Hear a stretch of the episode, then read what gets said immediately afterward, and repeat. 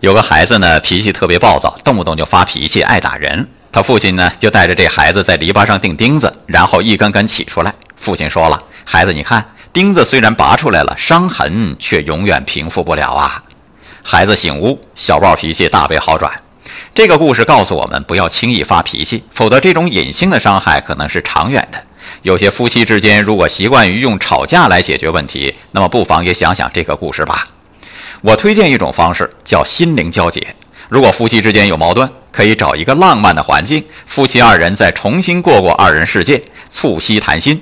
可以把不痛快的问题呢，开诚布公地提出来，你怎么着，我怎么着。哎，这时候往往会发现问题可能并不大。据说夫妻之间如果一辈子这么深度心灵交结三次啊，就可以心心相印。